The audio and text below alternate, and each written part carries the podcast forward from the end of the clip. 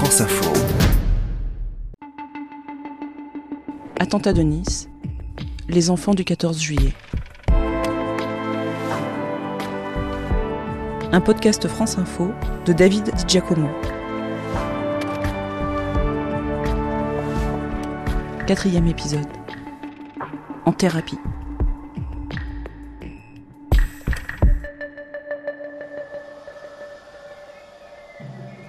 Je passe toujours par la fenêtre parce qu'il est bien certain que les rêves, ça passe par le vent. Et je reviens au ici et maintenant, devant ma cheminée. Un petit goûter m'attend. Je suis dans la salle de relaxation du centre Simone Veil dédié au psychotraumatisme de l'enfant. La pédopsychiatre Michel Battista la surnomme la salle magique. bien après le repas. hein Ah oui, j'avoue que Elle vient de me faire voyager sur une île déserte. Je sors doucement de la séance. Euh, redites-moi, hein, parce qu'on ne connaît pas du tout ce type tout de machine, Donc pour les que consultations, ça, dire. ça permet un apaisement, voilà, qui va permettre à l'enfant d'être capable de parler de choses qui sont bien enfouies dans sa mémoire pour pouvoir travailler les émotions qui y sont associées. Voilà.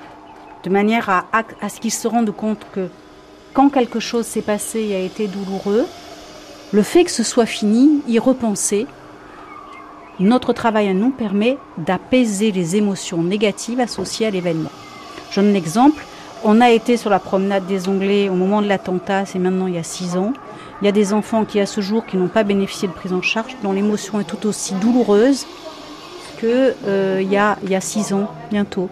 Et il y en a d'autres qui ont travaillé, ils peuvent repenser à l'attentat. Pouvoir se dire que oui, ça a été gravissime, horrible, douloureux, impensable, effroyable. Je pense qu'il n'y a pas d'adjectif pour qualifier ce que certains enfants ont ressenti. Je crois qu'ils se sont sentis psychiquement morts, certains. Et euh, ils ont travaillé, ils ont accepté de s'autoriser à avoir des émotions toutes petites, toutes petites, qui n'étaient pas désagréables.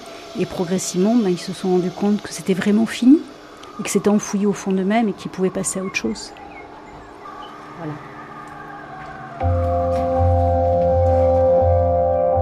Six ans après l'attentat du 14 juillet, le centre Simone Veil, situé sur la promenade, reçoit toujours de nouveaux patients. Il faut savoir que plus de 60% des enfants du 14 juillet sont atteints de stress post-traumatique. Le trouble de stress post-traumatique, c'est une maladie psychiatrique qu'il ne faut pas euh, négliger, qui est sévère, qui a de fortes complications et qui peut ravager intégralement une vie, y compris une vie d'enfant. La professeure Florence Askenazi a fondé le centre aux côtés du docteur Michel Battista. Parmi les symptômes les plus puissants, celui qui va impacter le plus le sujet toute sa vie, c'est la reviviscence. Qu'est-ce que c'est que la reviviscence? C'est quelle est l'image qui vous revient le plus en mémoire. Cette image-là, elle peut perdurer jusqu'au moment où vous allez disparaître, où vous allez rencontrer la mort. Il est possible que ce soit cette image-là qui revienne pour vous. Pour chacune des victimes que nous avons rencontrées ici, chacune a organisé une image différente de ce qui est resté. Ça peut être euh, une poussette, ça peut être euh, un morceau de corps, ça peut être une tache de sang, ça peut être un téléphone portable, hein, une tongue, une chaussure, un galet. Beaucoup de choses différentes pour chacune, mais c'est ce qui va graver l'histoire de l'effraction et de l'effroi du traumatisme. Le centre Simone Veil mène également une étude inédite depuis 2017, coordonnée par la psychologue Morgane Gint. Ce programme, baptisé 14-7, suit l'évolution psychologique de 400 enfants jusqu'à leurs 25 ans. Alors, j'aurais tendance à dire qu'il y a eu, là encore, différentes formes de traumatisme. Il y a ceux qui ont vu directement la scène, donc qui étaient vraiment au niveau du camion et qui en ont gardé certaines images, euh, certaines odeurs des fois, ou même des sons, hein, euh, la foule qui se met à hurler, euh, le, les coups de feu qui ont pu être tirés. Après, il y a aussi eu euh, des personnes qui ont été confinées, des fois euh, pas forcément avec leurs parents, et auquel cas on a pu voir énormément d'angoisse de séparation chez ces enfants-là, parce que on a notamment des, des enfants qui ont pu passer 3, 4, 5 heures dans l'attente de revoir leurs parents sans savoir s'ils étaient en vie ou pas. Et on a eu euh, des personnes qui n'étaient pas présentes sur les lieux, qui devaient y aller et qui du coup ont reconstruit un petit peu euh, un traumatisme secondaire par rapport à ça. Et Alors. si j'avais été sur place, euh, est-ce que j'aurais été un mauvais parent? Et si j'avais amené mon enfant, qu'est-ce qui se serait passé? Euh, Etc. etc. Le centre Simone Veil utilise une large palette de thérapies. Thérapie familiale, cognitivo-comportementale, thérapie de relaxation ou encore psychomotricité. Le plus important, c'est le bien-être de l'enfant. Et il faut aussi que on s'assoie sur nos principes habituels. C'est mon patient, c'est ton patient. Pour nous, c'est pas un patient, c'est un individu qui souffre d'un traumatisme. Voilà. Donc on continue la balade. Oui. Michel Battista me guide dans les couloirs du centre et ce qui attire mon attention, ce sont sur les murs les grandes photos colorées de la ville de Nice. Donc le secrétariat, qui est un secrétariat qui n'a pas de, que de valeur de secrétariat, c'est réellement un accueil. hein. Je dirais tous les personnels qui travaillent ici ont une formation euh, en thérapie. Euh, Notre secrétaire est aussi sophrologue et euh, donc capable de recevoir des émotions aussi des patients au téléphone. Parce que souvent les gens déversent leurs émotions euh, sans filtre. Et ce sont donc du coup évidemment des, des familles avec des enfants qui viennent, euh, qui, Ah oui. qui vous appellent là. Alors complètement, ce sont les parents qui demandent, des fois les grands-parents, des fois c'est suggéré par la maîtresse qui dit ça va pas du tout en ce moment, qu'est-ce qui s'est passé chez vous? Voilà. Alors euh, là nous sommes dans une salle où il y a beaucoup de matière grise. Alors beaucoup de matière grise, vous avez euh, des psychologues toutes chercheuses, euh, toutes en synthèse, un agent de recherche clinique.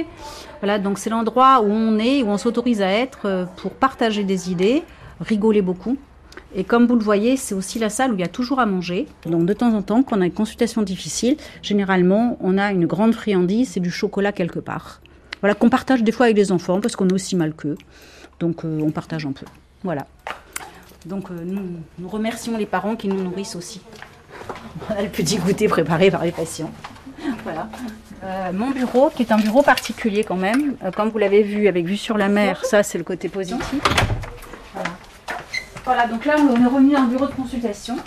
On, est sur on a une vue sur la promenade des Anglais, avec qui va de l'aéroport à droite, et c'est très important parce que cet aéroport a été pour certains un lieu de refuge, c'est-à-dire qu'il y a certaines personnes au moment de l'attentat qui ont couru du Negresco jusqu'à l'aéroport en ayant l'impression de ne pas courir tant que ça, et en fait ils avaient parcouru plus de 5 km en courant. Euh, les gens qui arrivent ici voient la mer et s'assoient, et la chance que nous avons, c'est que les fenêtres soient à mi-hauteur. C'est-à-dire, oui, ils savent qu'ils sont à l'enval, oui, ils savent que c'est à côté de la promenade, mais c'est pas la promenade menaçante. Et euh, une particularité, beaucoup de couleurs. Et ça, c'était un désir personnel euh, que l'hôpital ne ressemble pas et mon bureau ne ressemble pas à un bureau traditionnel blanc et noir, hein, on va dire très clairement, comme dans tous les endroits un peu sérieux. Moi, il y a plein de couleurs, les fauteuils sont vert pomme et avec des accoudoirs. Et j'y tiens beaucoup parce que quand on est assis, pouvoir poser les bras, c'est aussi une sorte de position d'enveloppe. Et euh, il y a beaucoup de parents qui me disaient au départ, vos fauteuils sont superbes. Alors j'ai dit, ah oui, oui, ils portent même les bras.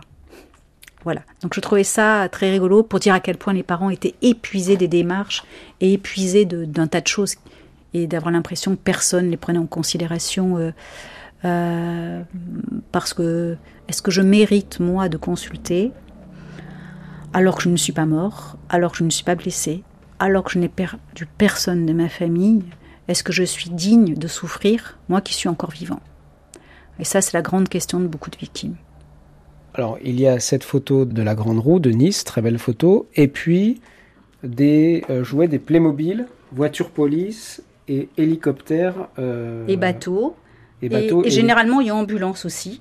Qui doit hélicoptère ambulance. Voilà, exactement. Alors ça, vous verrez, dans chaque bureau, il y a les mêmes jouets.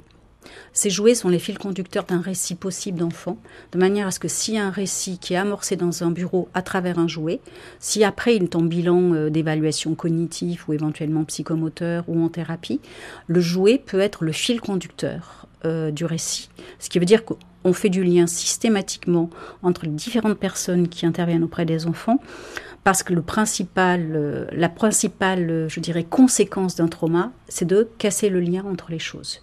Puisque quand on a un événement qui n'a pas de raison d'être et sur lequel on a quand même failli mourir, euh, c'est le grand trou pour savoir qu'est-ce qu'il existe derrière. Parce qu'on sait une chose, c'est que ça ne sera plus jamais comme avant.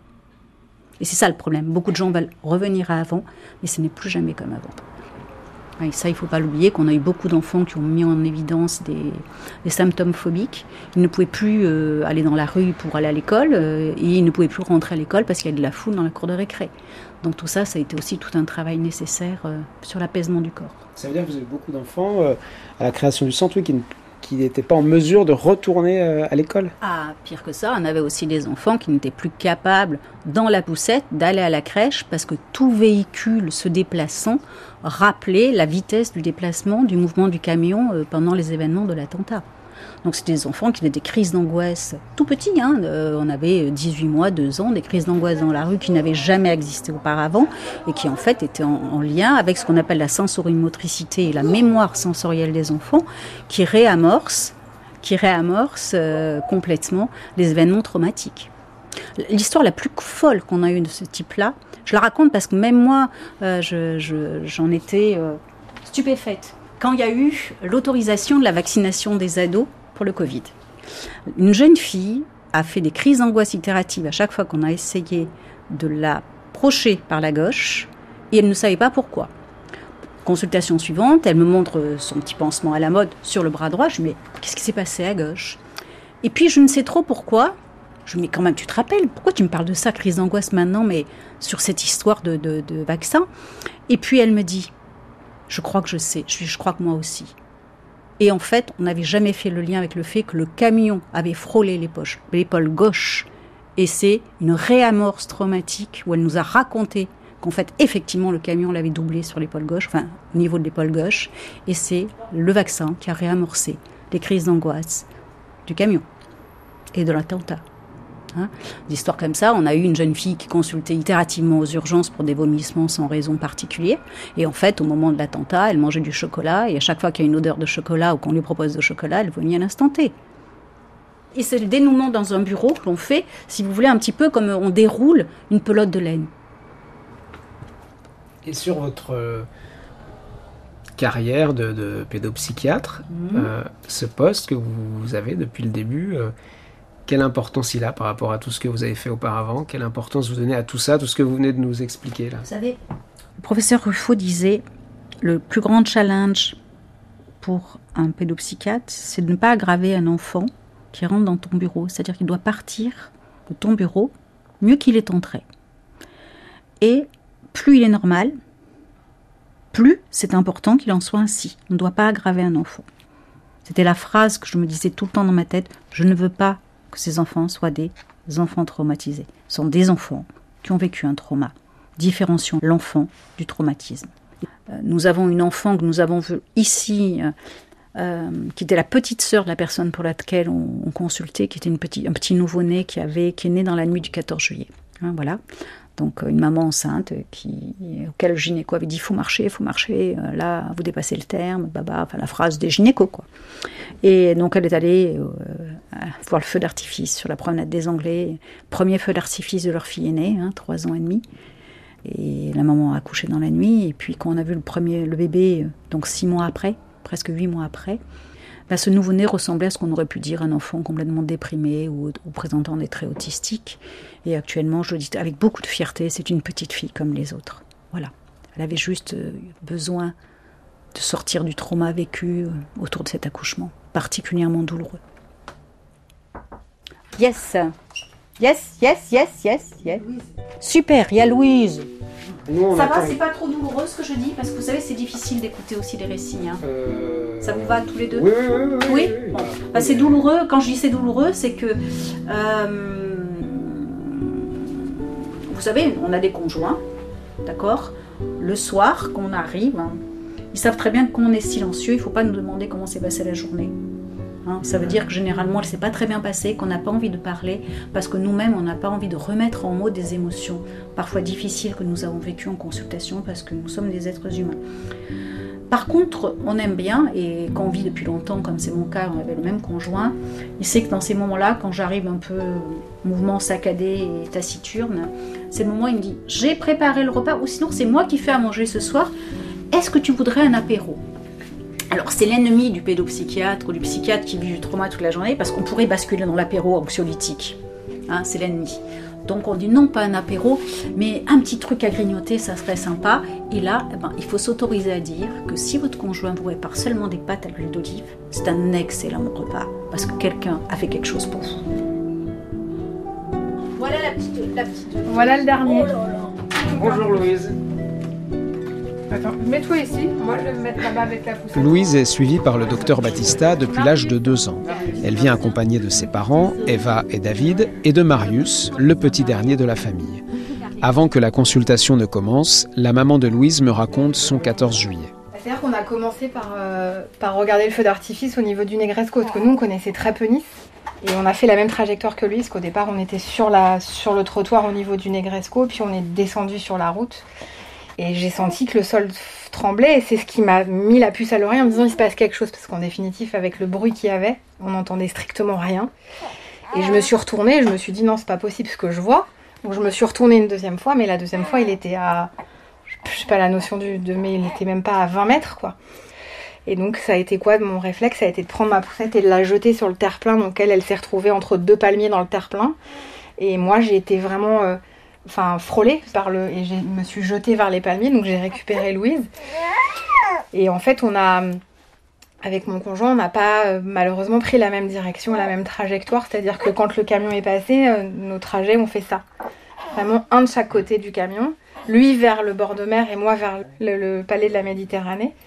Et j'ai voulu faire demi-tour en me disant, mais je suis toute seule. Enfin, où est-ce qu'il est, Et ben là, ouais, c'est un peu les images qui restent encore aujourd'hui. Dix minutes, un quart d'heure après, David a essayé de m'appeler. Quand j'ai vu son nom, je me suis dit, c'est improbable. Il m'a dit, je, je, sais pas pourquoi, j'ai pas pris la même trajectoire que toi. Je, vous ai vu, j'ai vu que vous alliez bien et je suis partie en sens inverse. On a traversé Tunis pour revenir jusqu'à chez nous, etc. Et dès qu'une voiture passait, il se couchait sur moi, je me couchais sur la poussette. Enfin, le chemin retour a été. euh, c'est bien joli vos récits là qui fichent la trouille, mais personne n'imagine ce que pour Louise et moi ça fait. Parce que comme ça a démarré sur les chapeaux de roue la consultation, euh, sur les présentations, oui, c'était une présentation d'une histoire. Moi je suis restée avec Louise un petit peu pour, euh, pour faire, comment dirais-je, amorti. Parce que je suis persuadée, Louise, quand même, et je l'ai vu à ta tête, que des fois tu découvrais des choses, d'accord, que tu n'avais jamais eu les mots, des choses que disait maman. Là où tu as fait tiquer le plus, c'est quand maman, elle a dit que toi, tu te couchais sur la... maman se couchait sur la poussette, sur ta poussette, et papa se couchait sur maman pour la protéger. Après ça, maman s'étonne que ce soit difficile de se séparer les uns les autres. Hein ça fait un sacré magma quand même. hein. C'est un peu le bazar. Mais bon, c'est un peu le les bazar. uns sur les autres. Hein. Je vous rassure. Eh ben, je suis ravie de l'entendre, parce qu'alors, euh, le nombre de troubles du sommeil qu'il y a dans ce bureau, hein, à écouter, faudrait quand même pas... euh, Hein, Qu'est-ce que t'en penses, Louise? C'est vrai, hein Alors, quoi de neuf, ma jolie Louise? Où t'en es? Comment ça se passe à l'école? Je dessine en Euh, même temps que toi. mieux. Ça va mieux, l'école? Oui. Il y a eu des moments difficiles. Mm. Pourquoi? Pas parce que des fois j'avais pas de copine. Eh J'étais oui. seule. Tu étais seule sans copine? Et à ton avis, pourquoi? Pas parce qu'elle me laissait toute seule. Eh oui. Mais est-ce que c'est des copines qui se connaissaient d'avant ou pas? Oui. Ah ben voilà. Elle faisait groupe, comme on dit. Elle faisait groupe. C'est ça? Oui. On ferme la fenêtre parce qu'on entend la mer, on entend la promenade, on entend les voitures. Et on s'entend plus parler. Ouais. Ouais. Et oui. Et alors comment t'as fait pour récupérer les copines? Parce que dé- déjà, euh, Elsa, ma copine, elle- elle n'était pas là. Elsa. Mhm. Et comme il y avait Alice toute seule, euh, je jouais avec elle.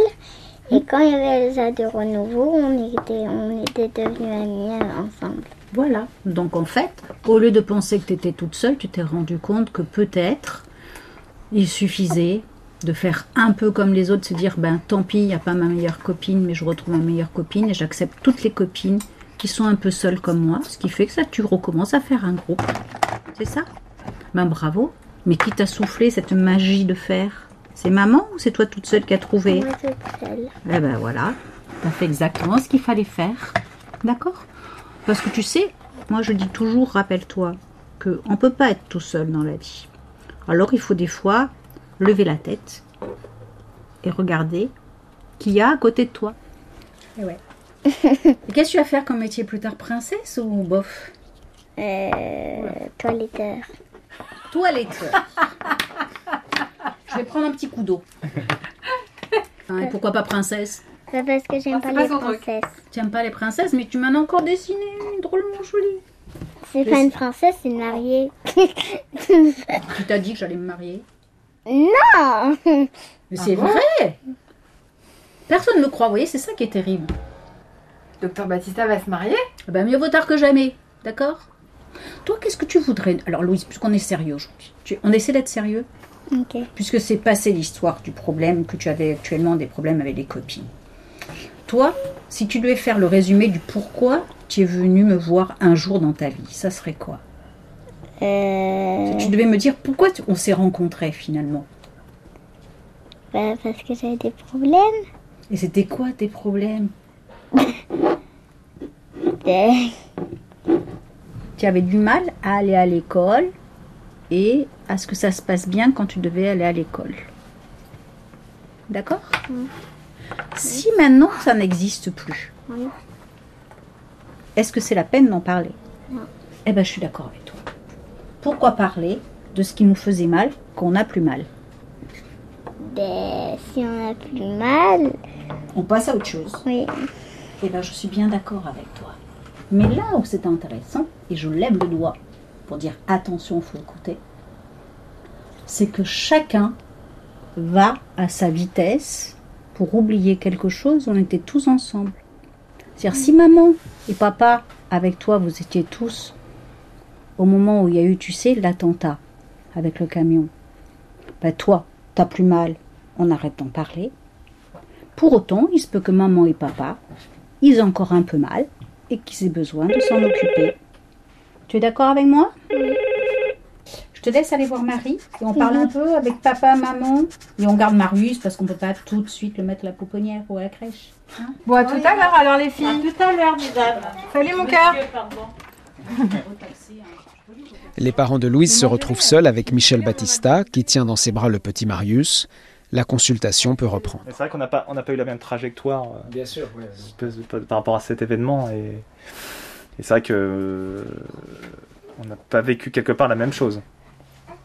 Parce qu'on était séparés à un moment donné. Donc euh, elle m'a elle m'a cru euh, morte du coup. Et moi c'est vrai que je, la voyais en train de s'enfuir. Moi j'avais quand même cette vision de vie et elle avait une vision. voilà.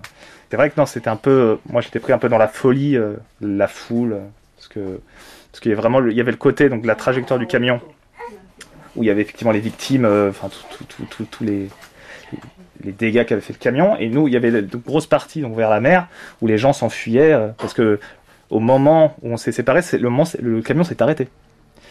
Et il s'est arrêté, c'est à ce moment-là qu'il y a eu des coups de feu. Donc euh, les coups de feu là, on a, été pris vraiment tous dans un vent de panique et on, s'est tous, enfin moi en tout cas, ma, pa- ma partie, on s'est tous marché dessus. Enfin c'est assez quand il y a eu les coups de feu, plutôt que me diriger vers ma famille, j'ai suivi la foule.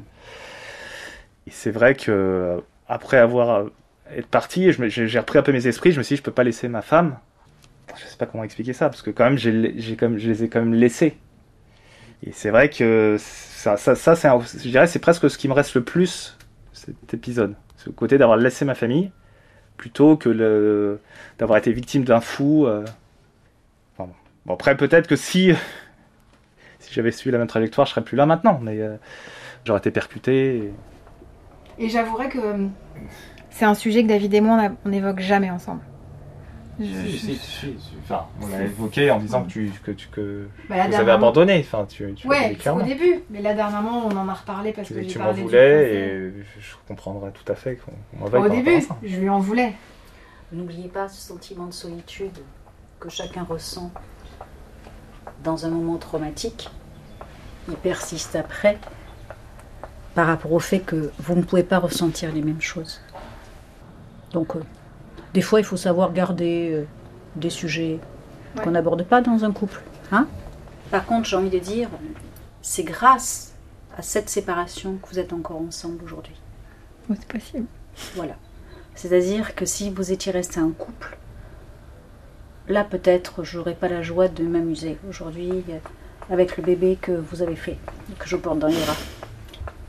Alors que des fois, ben, il faut savoir se séparer pour sauver sa peau et pour se retrouver. La seule qui était exclusivement sous votre dépendance à l'un ou à l'autre, c'était la piote dans la poussette, parce qu'elle n'avait pas la possibilité de fuir et de comprendre ce qui se passait. Et c'est ce qui fait aussi la vulnérabilité des enfants. Que ce soit dans le moment traumatique, que ce soit après dans le soin, ils sont toujours dépendants des parents. Voilà. Et parce qu'un enfant vient aux soins si les parents identifient une souffrance et l'accompagnent. Et ça, c'est aussi l'injustice chez les enfants, c'est qu'ils ne peuvent pas dire moi je voudrais voir quelqu'un pour qu'on s'occupe de moi. Ça passe par les parents. Mais pas tous les parents peuvent entendre. Voilà.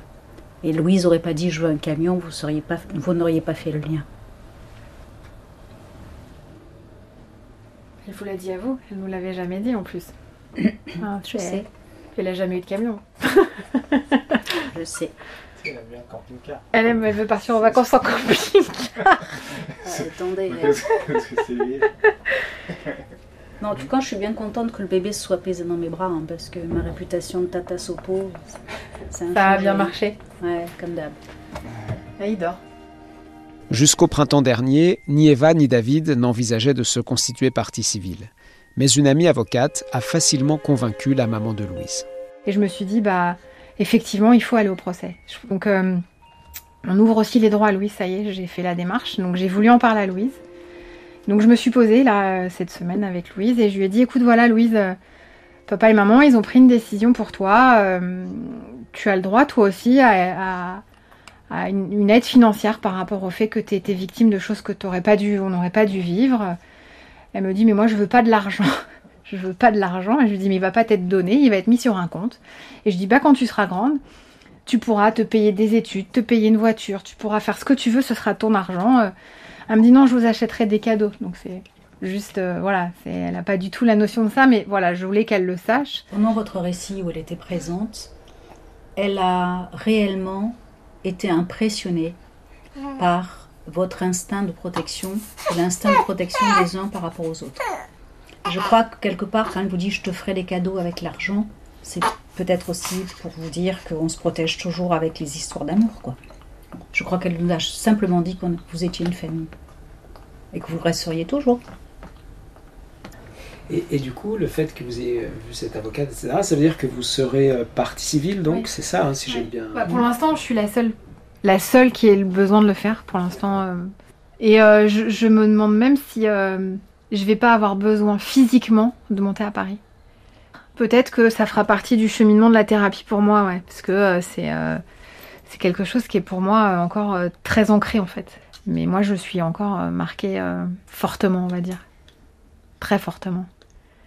Donc voilà, je me dis peut-être que effectivement de- de- de- d'aller au procès et peut-être physiquement d'y aller en me disant je peux témoigner de ce que j'ai vécu, de dire ce que j'ai vécu et de et de me dire que j'étais pas seule, même si je sais qu'on était j'étais pas seule parce qu'on était quand même un certain nombre sur la promenade, mais peut-être de rencontrer d'autres gens et d'en discuter puisque c'est vrai que j'ai jamais vraiment euh, été face à des gens qui ont vécu ce que j'ai vécu, euh, peut-être parce que j'ai pas voulu au départ. Je voulais euh, garder ça pour moi en fait en me disant c'était ma tristesse, c'était ma peine, c'était et aujourd'hui j'en parle plus facilement on va dire. J'aurais envie de dire, la vie d'après n'est pas la même que la vie d'avant. Ça. c'est certain. Pour autant, euh, et je crois que c'est pas innocent si votre décision de, de vous porter partie civile, c'est maintenant, c'est parce que Marius, c'est un vrai après. C'est ça. Et donc, euh, il arrive au bon moment et il vous dit qu'il y a un vrai après aussi. Et le fait de clôturer l'histoire comme elle a commencé, je dirais, ensemble au procès, euh, ça a beaucoup de sens pour moi. Voilà, vous l'avez commencé ensemble avec beaucoup de gens et le finir ensemble avec beaucoup de gens, c'est une manière aussi de se dire que c'est ça la vie de l'être humain.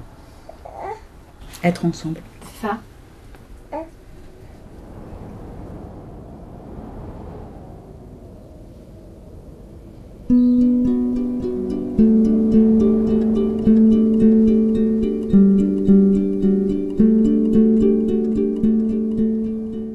Le silence du cabinet, où on est là, ensemble, les paroles de Michel Battista résonnent.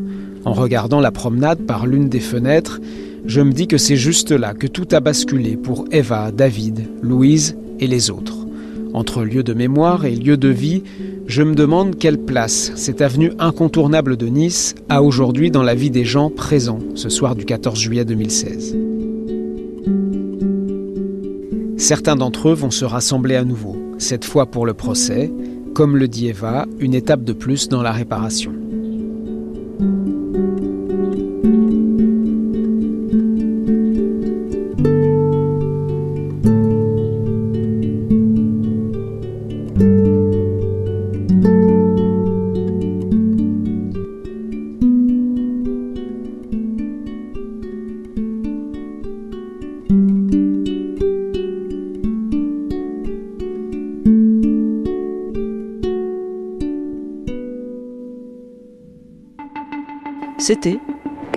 De Nice, les enfants du 14 juillet.